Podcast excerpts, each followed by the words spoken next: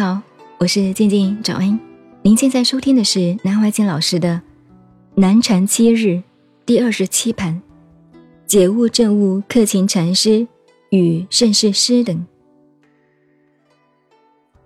吴祖衍堂堂一个大和尚，像庙老一样，道高德重的，公然讲出风流诗来了。因为这个人问他：“佛法有捷路吗？”他说：“有啊。”你读过唐人的小燕诗吗？读过哎。他说，唐人有两句诗：“平乎小玉原无事，只要谭郎认出身。”这个人一听，跪下了一拜，他已经懂了，悟了。他拜了吴祖言，走了，得法了。所谓悟了。刚才有一位同学问我，像这样有所领悟的。是解悟呢，还是正悟呢？解悟是理解到的，等于说你懂了没有？我懂了，这也算悟啊。正悟是连功夫、身心都正入那个境界了，理解也到了，定会等持，这个叫做正悟、正道。这两个解悟、正悟都一定懂。这个人呢，所谓悟了。是解悟啊，证悟啊，你去参一参嘛。其实解悟、证悟都一样啊。解悟真到了，你只要保持那个解悟，慢慢自然也会到了嘛。怎么那么没有信心呢？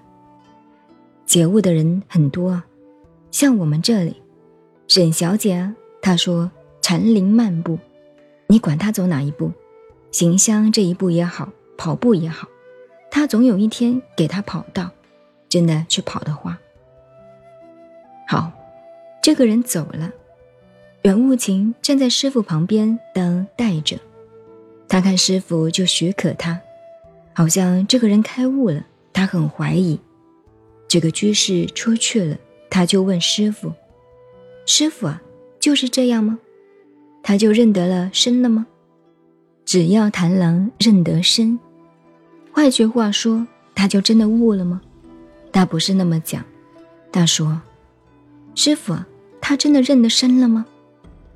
师傅就骂他：“你管人家认不认得身？你认不认得身呢？”本来一肚子怀疑，问问师傅，给师傅一瞪一骂一喝，是骂你喝你，就是教育法，禅宗的。袁悟勤搞得回头就跑。跑出山门外，山门外那个栏杆上面有很多野鸡停在上面。这个小和尚咚咚咚一跑出来，那个野鸡啊吓住了，一群野鸡就飞了。这一飞啊，袁卧琴开悟了，就马上指着野鸡，这样一飞，他说：“这不是身吗？这不是身，他也认得身呢。只要谭郎认得身。”回头啊，又写了一首偈子给他师傅：“金鸭香消香炉啊，黄金做的鸭子的嘴巴，金鸭香消锦绣围，都是很风流的诗啊。老和尚、小和尚都做起风流诗来了。锦绣围，笙歌丛中醉扶归，笙歌丛中。”就是到酒家跳舞厅的音乐，然后呢，这个男男女女里头啊，混。笙歌丛中醉扶归，酒喝醉了，还是别人扶他回来。少年一段风流事，只有家人独自知。这一首诗简直是莫名其妙，黄到极点，也风流到极点，哪里像佛经那么庄严呢？